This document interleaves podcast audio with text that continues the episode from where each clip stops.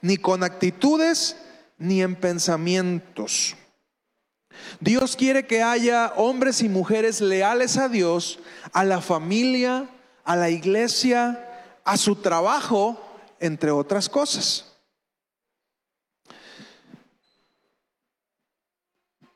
Quienes me conocen saben que, a mí me gustan mucho los perros. Para mí eh, el perro es un animal eh, muy admirable porque es el, su principal característica es la lealtad. Una doctora amiga tenía una, una gatita muy bonita, una gatita blanca que, que, a la que cuidaba muchísimo y me decía, tiene gatos y perros, a ella le encantan los animales tiene tres, cuatro perros y un gato. De hecho, uno de mis, de mis sueños guajiros es un día tener un rancho donde pueda tener varios perros que anden ahí corriendo, eh, arbolitos y que podamos estar muy felices. Espero lo podamos cumplir. Lo invito a hacer una carne asada a mi rancho. Eh, eh, pero admiro mucho yo la calidad. Y me decía la doctora, dice, los perros, para los perros tú eres lo máximo. O sea, los perros te, respetan, te admiran, los puedes tratar mal y el perro ahí está, porque una de las características del perro es su lealtad. Dice, y a un gato, un gato a lo mucho, si llegas a, así a un alto nivel, llegas a ser su amigo, a lo mucho. También mencionan que el perro eh, dice, mi amo me alimenta, mi amo me cuida, eh, mi amo siempre ve por mí, me acaricia, mi amo debe ser un Dios. Y el gato dice, mi amo me cuida, mi amo me apapacha, mi amo me abraza, mi amo me alimenta, yo debo ser un Dios. ¿Eh? Ese es el, pensamiento del gato. Eh, Hace unas semanas mi esposa nos compartía eh, acerca de la palabra proscuneos mencionada en el libro de Juan capítulo 4 versículo 23 y que tiene que ver con los que hacen como perro. El que adora es el que hace como perro. Y, y el perro tiene esa cualidad de admirar a quien, a quien forma, a quien es el líder de su manada. Usted puede ver incluso en los perros que andan en la calle, siempre hay un perro que es el líder y a ese líder se le respeta. Eh, a veces es una hembra, a veces es un macho, pero se, forman manadas de estos animalitos. Y, la palabra de Dios, si bien no vemos tanto que se habla acerca de los perros, cuando eh, nos hablaron de esta verdad y, relacionamos con lo que tenía que ver con Gedeón, si usted ha recordado, eh, si usted recuerda, perdón, cuando, cuando van a ir a la guerra, Dios le dice, apártame a los que lamen como perro. Y fueron 300 hombres que fueron a la guerra con Gedeón y, conquistaron al, pueblo enemigo, derrotaron al pueblo enemigo usando cántaros y trompetas.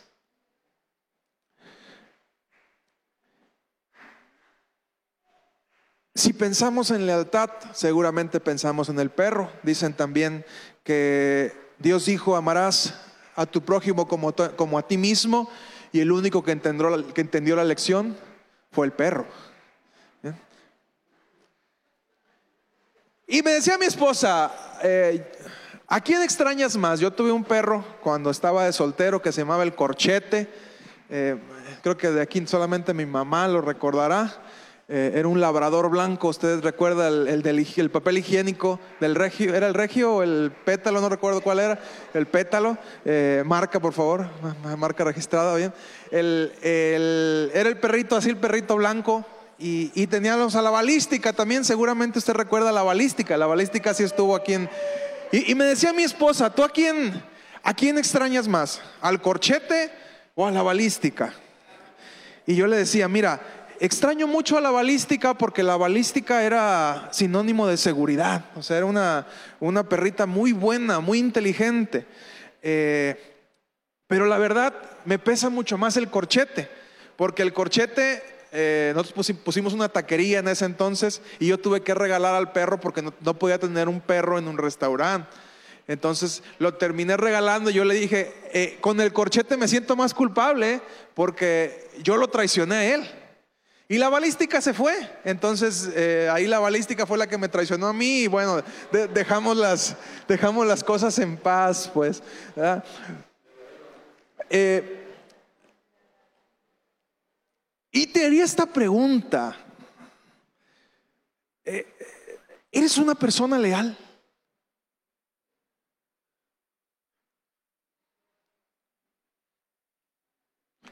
Vamos a abrir nuestras Biblias eh, vamos a leer un buen tramo.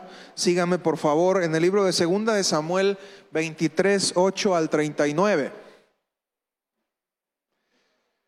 Dice, estos son los nombres de los valientes que tuvo David. José Basebet, el Tacmonita, principal de los capitanes. Este era Adino, el Esnita, que mató a los 800, a 800 hombres en una ocasión. Puede ponerle usted esos nombres a sus hijos. José Basebet, José Basebet, ven para acá. Adino. Después de este, Eleazar, hijo de Dodo, a uno de los tres valientes que estaban en David, que estaban con David cuando desafiaron a los filisteos que se habían reunido allí para la batalla y se habían alejado los hombres de Israel. Este se levantó e hirió a los filisteos hasta que su mano se cansó y se quedó pegada a su, a su mano la espada. Aquel día Jehová dio una gran victoria y se volvió el pueblo en pos de él tan solo para recoger el botín. Después de este fue Sama, hijo de Aje, Ararita.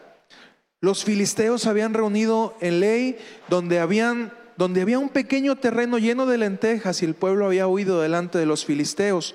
Él entonces se paró en medio de aquel terreno y lo defendió y mató a los filisteos y Jehová dio una gran victoria. Y tres de los treinta jefes descendieron y vinieron en tiempo de la siega David en la cueva de Adulam y el campamento de los filisteos estaba en el valle de Refaim. David entonces estaba en el lugar fuerte y había en Belén una guarnición de filisteos. Y David dijo con vehemencia, ¿quién me diera de beber del agua del pozo de Belén que está junto a la puerta? Entonces los tres valientes irrumpieron en el campamento de los filisteos y sacaron agua del pozo de Belén que estaba junto a la puerta y la tomaron y la trajeron a David.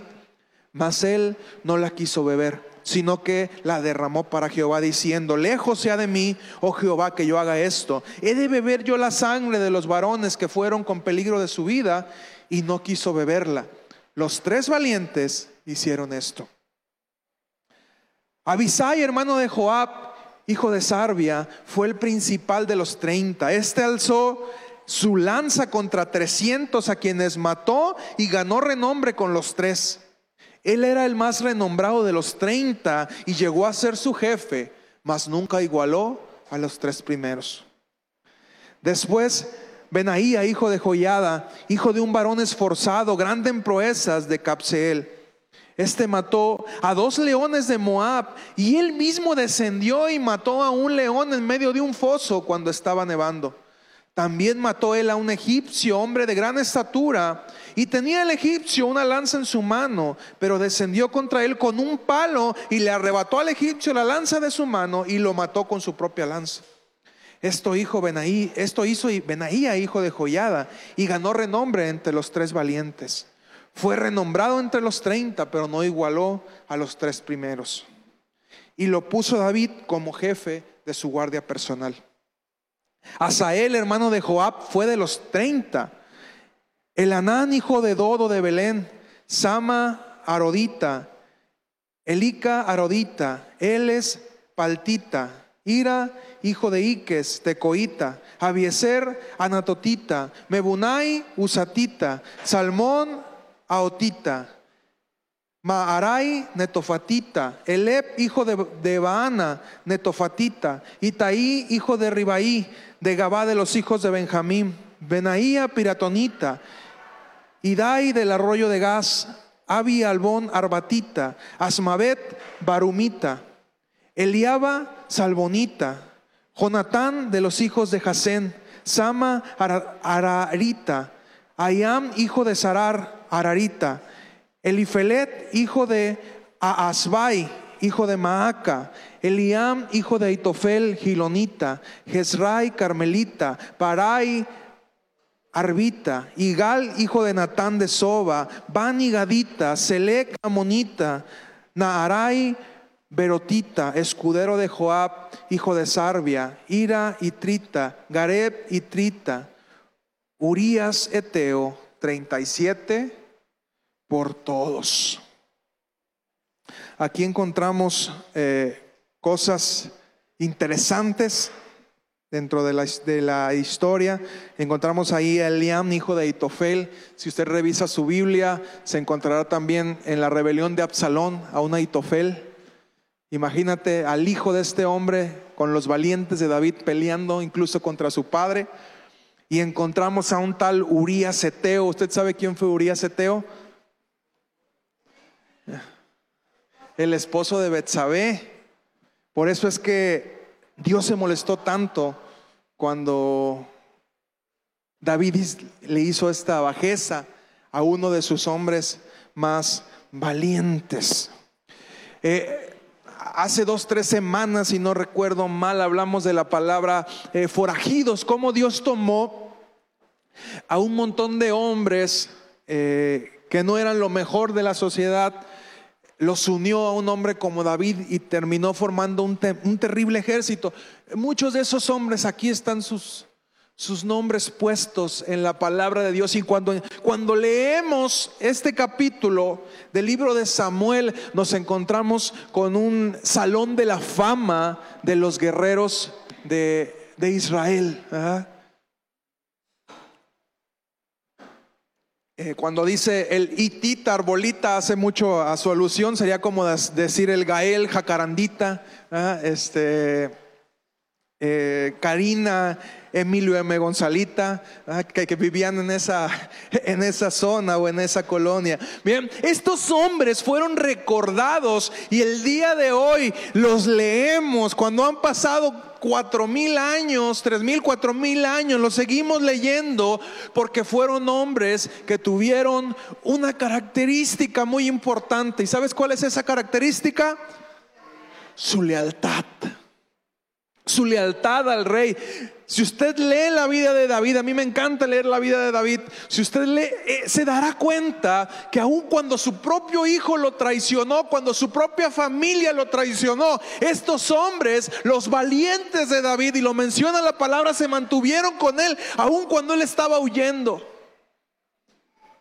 Estos hombres no lo abandonaron en ningún momento, lo cuidaron, fueron su guardia. Incluso en algún momento le dijeron, ¿sabes qué, rey? No vuelves a ir con nosotros a la guerra. Porque si cualquiera de nosotros cae no pasa nada, pero si tú caes, se le apaga la luz a Israel. A partir de ahora, David, ya grande, te, te nos vas a quedar en el palacio y nosotros vamos a salir y vamos a ganar las batallas para el pueblo de Israel.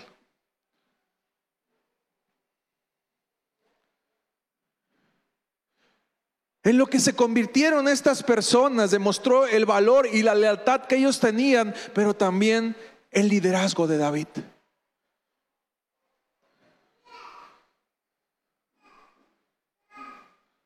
La lealtad es un valor que cada vez la sociedad vamos olvidando.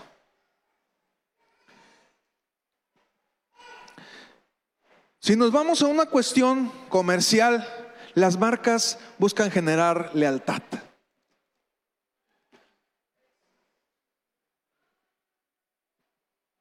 Coca-Cola quiere que lo primero que pienses cuando vayas a comprar una gaseosa sea en Coca-Cola, en ellos. Estos quieren que cuando pienses en agua, pienses en ellos. Lala quiere que cuando pienses en leche, pienses en ellos. Y las marcas no tienen problema en invertir una gran cantidad de dinero para formar lealtad.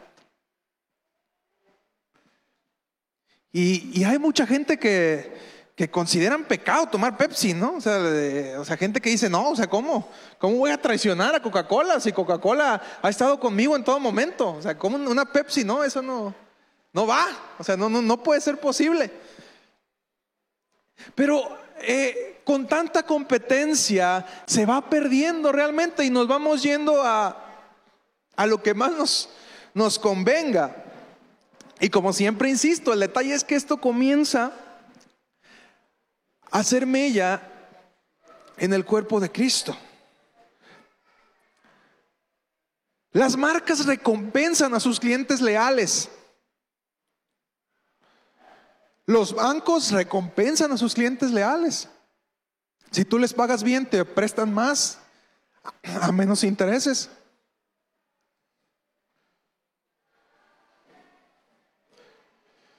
La lealtad te asegura éxito. Y por eso es importante la lealtad. Porque no hay una organización, no hay una empresa, no hay una comunidad que pueda mantenerse firme y mantenerse sana si no existe la lealtad.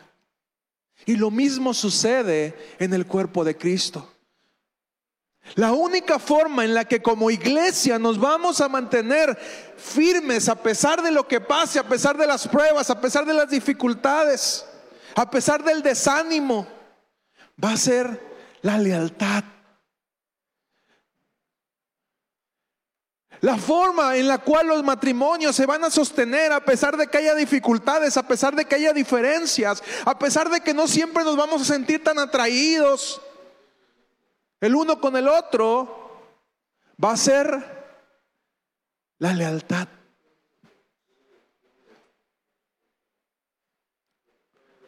Por eso es que tenemos que tener mucho cuidado acerca de si nos consideramos personas leales. La lealtad es un tesoro que no podemos dejar que se pierda. Recuerdo eh, una de las enseñanzas eh, laborales, a lo mejor ya la he comentado alguna vez, que más valoro es una que me dio un jefe. Eh, llegó un cliente que no era muy amigo de él, una persona medio sarcástica y burlona, y empezó a, a hacer burla de que mi jefe en ese momento traía las placas muy vencidas de su camioneta. Y empezó a decir que cómo era posible que que trajera las placas así y comenzó a hacernos ahí mismo en el trabajo y nosotros por lo que estaba comentando nos empezamos a reír. Y cuando esta persona se fue, nuestro jefe nos habla y nos dice, estoy molesto con ustedes. Nosotros, ah, caray, pues ¿qué pasó, no? O sea, cuando alguien habla mal de ustedes, yo estoy dispuesto a defenderlos. Porque ustedes son mi equipo. Y ahorita que este cuate estaba hablando mal de mí, ustedes no hicieron nada. Y yo estoy molesto con ustedes.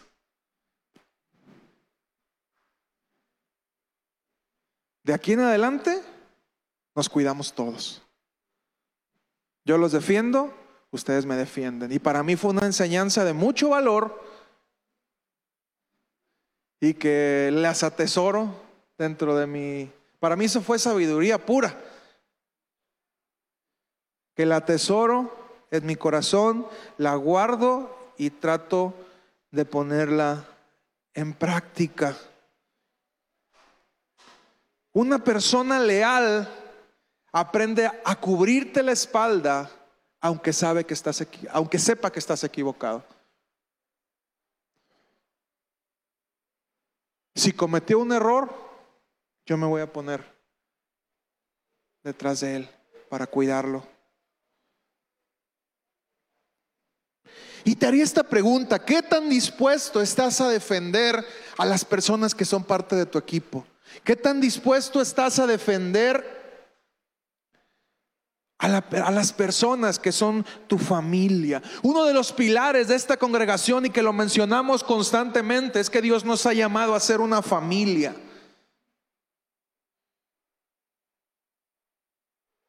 Dice la palabra, mirad cuán bueno y cuán delicioso es, habitad los hermanos juntos en armonía.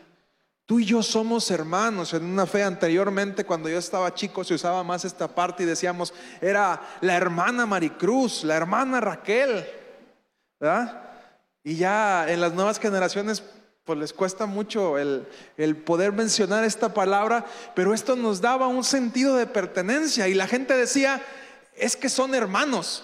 Nos llamaban despectivamente los hermanos, los aleluyas, pero, pero eso no significaba una una pertenencia. El decir, yo formo parte de ese grupo, soy el hermano, aunque me rechacen allá, yo tengo una familia que me respalda. Y se ha ido perdiendo esa parte.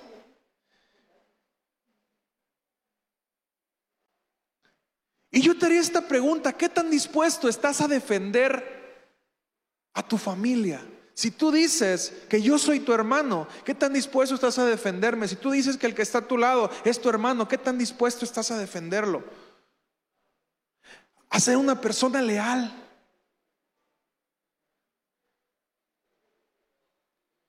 Cuando escuchas a alguien hablando mal de tu familia, sea en lo físico o en lo espiritual, ¿estás dispuesto a cubrir la espalda o también te unes al ataque? ¿Ah? Es que no han visto a Lalo la vocesota que tiene así, ¿verdad? Como que, como que sí, sí, cierto, a mí también me asusta cuando habla así, ¿verdad? No te creas, Lalo, es, es broma. Tienes una voz muy padre. Pero nos empezamos a unir en vez de decir, oye, espérate, no se te olvide que ese que estás hablando es mi hermano. Esto no lo he contado, pero una vez una persona estaba hablando mal de mi mamá, una persona de autoridad, y le dije, mira, eh, yo sé, no sé los problemas que tú tengas con mi mamá, es asunto tuyo, pero nada más te voy a recordar una cosa, de la persona que estás hablando, esa es mi mamá. Así es de que, párale, ¿no? Y la persona se me quedó viendo y me dijo, pues sí, tienes razón, es correcto. Y me callo.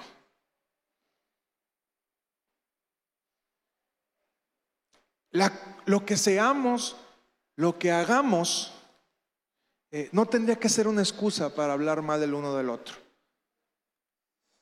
Podemos tener muchos errores, todos tenemos errores, todos nos equivocamos, no somos perfectos. Bien, ¿hay alguien aquí perfecto? Si hay alguien perfecto, por favor, retírese, esta no es iglesia. ¿Qué tan dispuesto estás a ser leal a quienes están contigo? Gálatas capítulo 6, versículo 1, dice, hermanos, si alguno es sorprendido en alguna falta, ustedes que son espirituales, restáurenlo con espíritu de mansedumbre Piensa en ti mismo, no sea que tú también seas tentado. Cuando el otro mete la pata, pues sí, bien fácil, ¿verdad? Eh, eh, dice Charo, vámonos todos para que nadie hable de nadie cuando estamos en una reunión. Pero se nos hace bien fácil abrir la bocota y hablar del otro.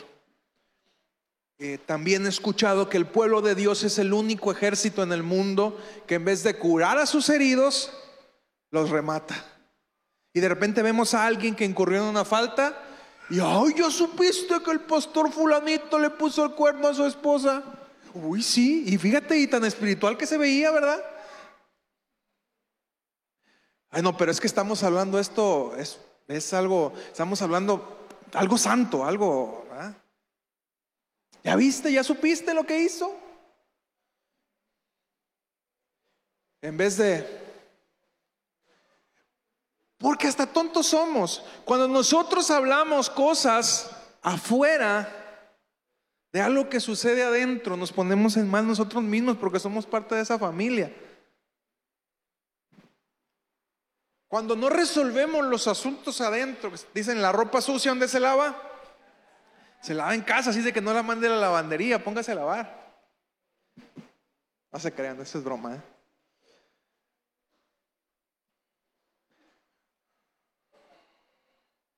Es muy fácil hablar acerca de los errores, pero qué complicado se vuelve el ser valientes y restaurar al que está cometiendo un error.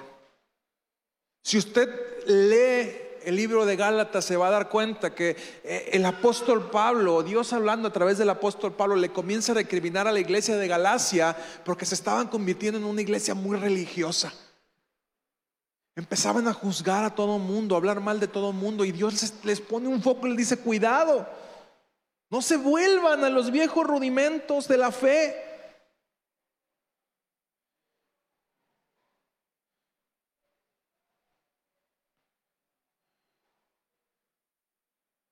Y te vuelvo a preguntar, ¿qué tan leal eres? ¿Qué tan confiable eres? Si se hablara acerca de ti,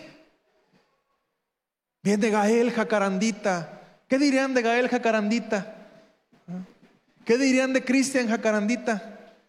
¿Qué dirían de Julieta Canterita?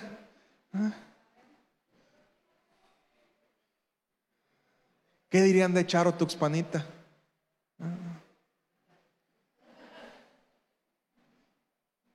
Charo Tuxpanita, hija de gran jefe la blanca.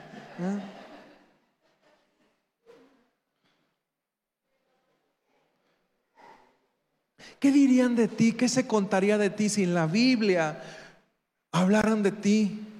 ¿Qué se está escribiendo en el libro de los cielos acerca de ti? Cuando se cuente acerca de lo que hiciste en la vida, de las cosas maravillosas que lograste, ¿qué se va a contar?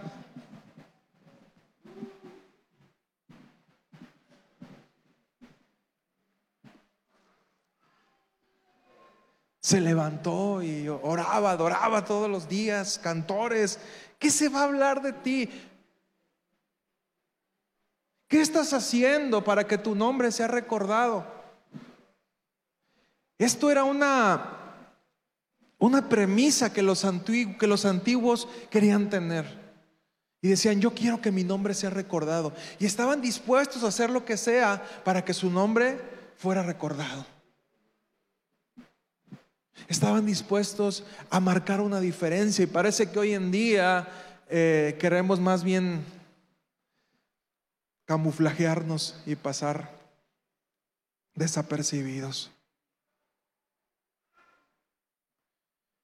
¿Qué estás haciendo lo suficientemente importante para que tu lealtad sea recordada en el reino de los cielos?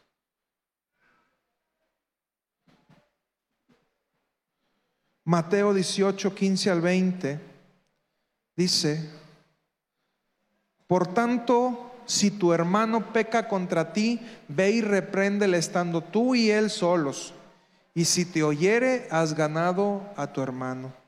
Mas si no te oyere, toma un contigo a uno o dos, para que en boca de dos o tres testigos conste toda palabra. Si no los oyere a ellos, dilo a la iglesia. Si no oyera la iglesia, tenle por gentil y publicano. Y ahí como que hace falta el versículo 17.5, ¿verdad? Que diría, y si lo dijiste a la iglesia, ve y cuéntaselo a todo mundo eh, para que lo tenga por gentil y publicano. ¿eh? Omitimos ese, el 17.5. De cierto os digo que todo lo que atáis en la tierra será atado en el cielo y todo lo que desatéis en la tierra será desatado en los cielos. Otra vez os digo que si dos de ustedes, dos de vosotros se pusieren de acuerdo en la tierra acerca de cualquier cosa que pidieren, les será hecho por mi Padre que está en los cielos. Porque donde dos o tres están congregados en mi nombre, ahí yo estoy en medio de ellos. Me encanta saber que un versículo que nos encanta tanto citarlo, en todas las iglesias decimos, ay, porque donde están dos o tres congregados, ahí estoy yo, pero no leemos el contexto. No leemos lo que dice antes, porque Dios está en medio de dos o tres que están dispuestos a restaurar al otro. Dios está en medio de dos o tres personas leales que están dispuestos a cuidar del otro, que están dispuestos a que no salga de aquí lo que se tenga que resolver.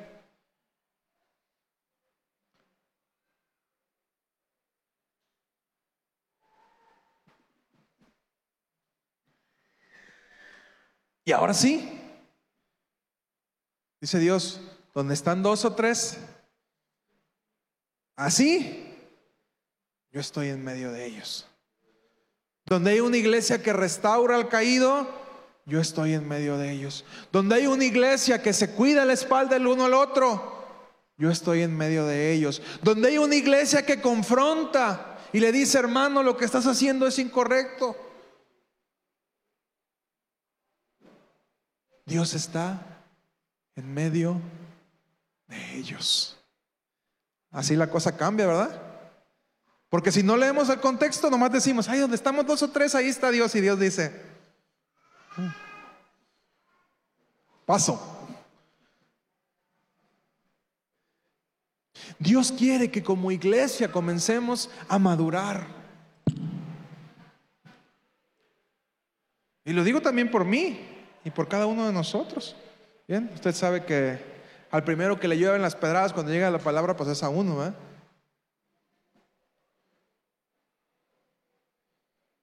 No se trata solo de estar reunidos, se trata de estar reunidos y ser leales. Por eso es que cuando le preguntan a Jesús acerca del divorcio, Jesús es muy claro y dice, lo que un a Dios no lo separa el hombre, salvo por causa de de fornicación. Porque ¿qué sucede cuando hay fornicación? Hay deslealtad.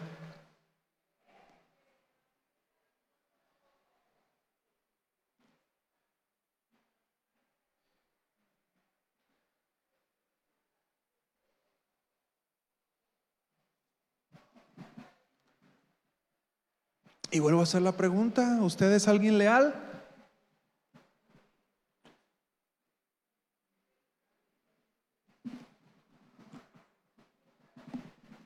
¿Usted es alguien leal? Pásenle, chicos, los de aquí de la primera fila. Pásenle.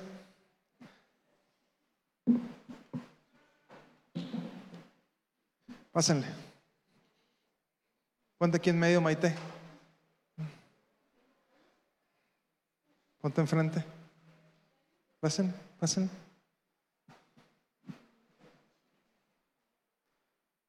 Ponte aquí. aquí. Vania, ven.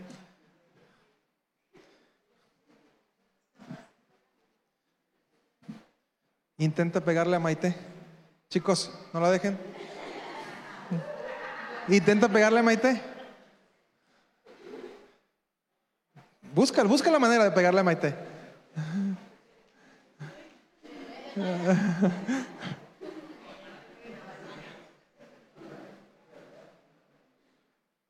Gracias, chicos.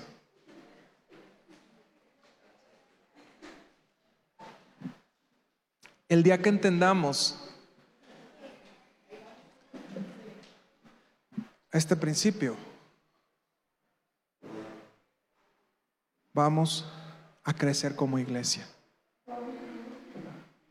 El día que entendamos que cuando alguien se quiere sonar a mi hermano, va a tener que pasar sobre mí. A mi hermano nadie le pega más que yo. ¿Ok? Nos, sonaremos en casa, nos pelearemos en casa, pero absolutamente nadie de afuera va a venir a pegarle a mi, a mi hermano porque es mi hermano.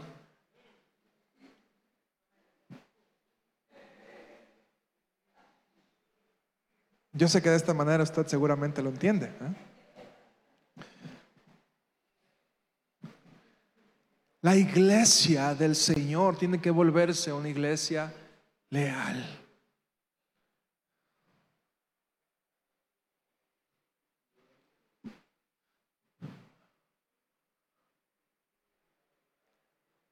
Y cuando usted es alguien leal, su lealtad no es algo que se mire solamente aquí en la iglesia. Donde quiera que usted vaya, usted va a ser bien recibido. Va a ir a un trabajo y en ese trabajo van a decir, wow. Cuando decía Raquel al principio, cuando te ven a ti afuera, tú muestras que eres cristiano.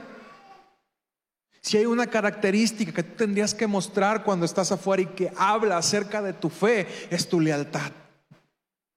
Yo no voy a andar hablando mal de mis jefes anteriores. Lo que haya pasado, pasó.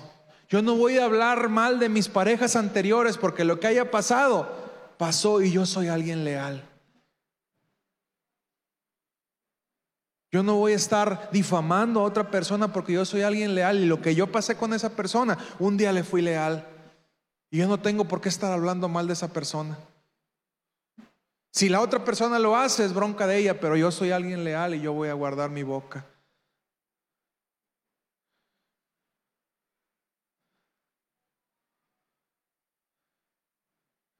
Pero sufrimos incontinencia bucal, ¿verdad?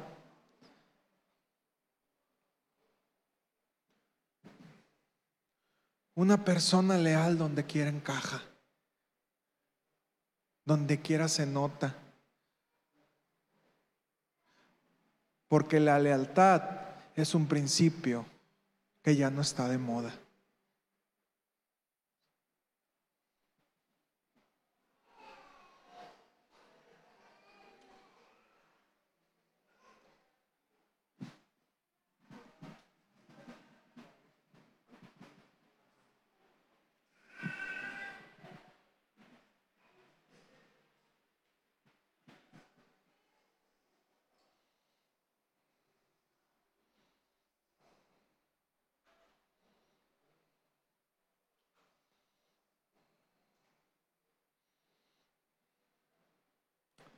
Y mira, con esto,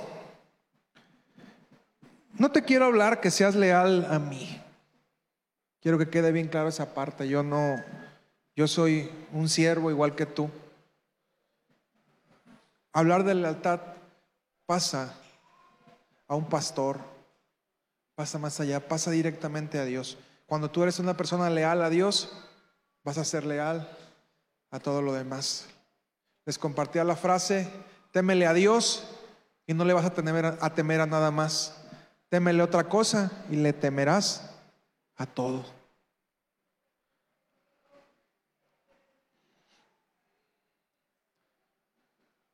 Quizá un día te vas a ir de este lugar.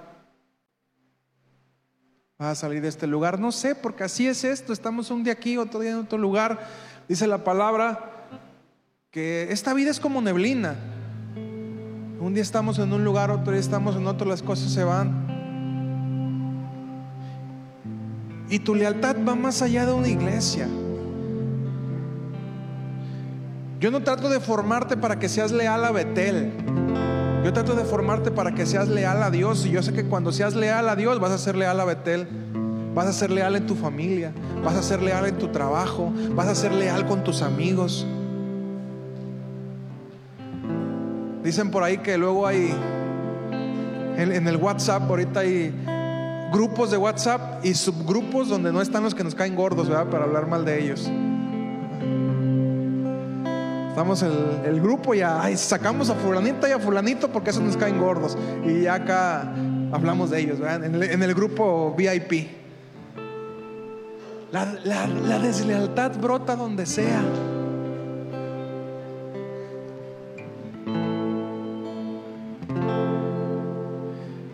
Espero que después de esto aprendamos y nos convirtamos en personas leales. Que nos volvamos como perros. Como dice Juan capítulo 4 versículo 23, la hora es y ha llegado que los verdaderos adoradores adoren en espíritu que los verdaderos adoradores sean a Dios como un perro, no es a nosotros.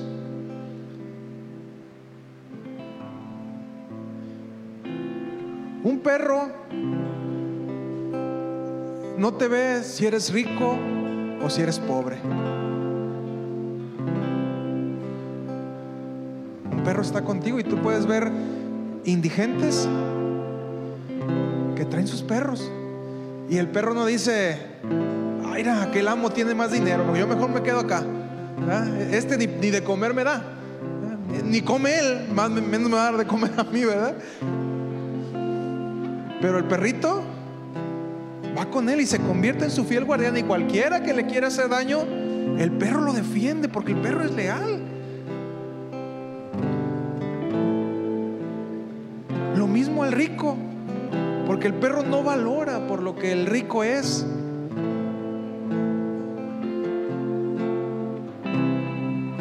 Leía también que el perro es tan leal que cuando sabe que va a morir por no hacer sufrir a su amo, se aparta.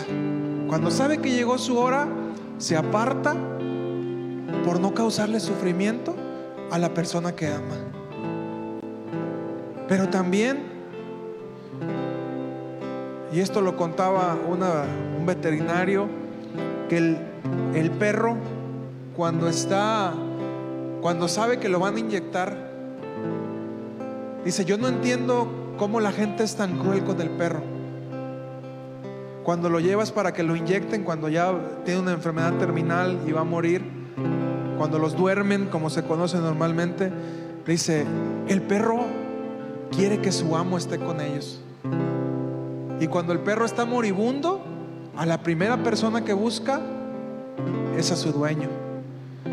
Y el perro no entiende cómo si él fue tan leal toda su vida, en el último momento tú no estés ahí para acompañarlo.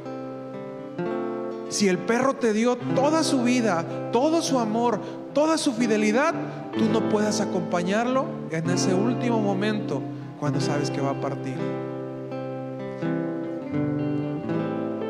Dice que si algún día por cuestiones del destino, usted tiene que dormir un perrito, acuérdese de esto y acompáñelo, porque usted le va a dar seguridad al paso que tiene que tomar.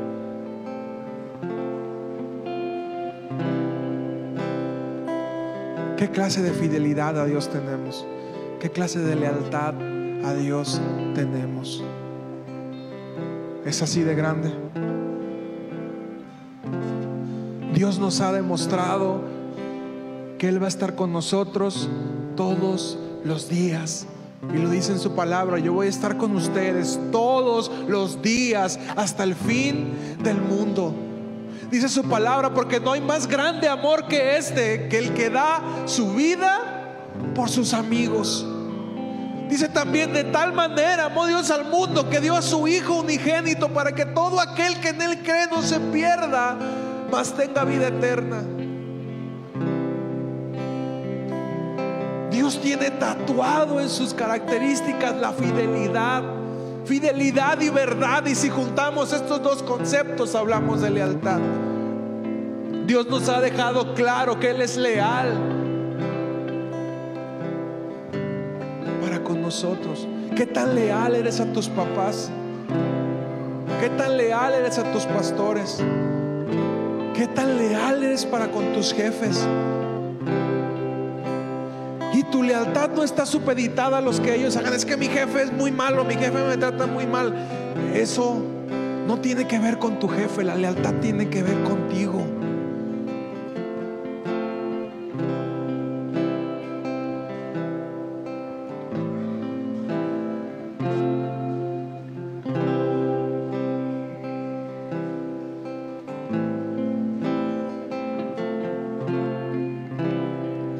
Tus ojos, por favor. Pídele a Dios que comience a formar en ti alguien leal. En muchas cosas nos comportamos como niños, pero es el tiempo de crecer, es el tiempo de madurar.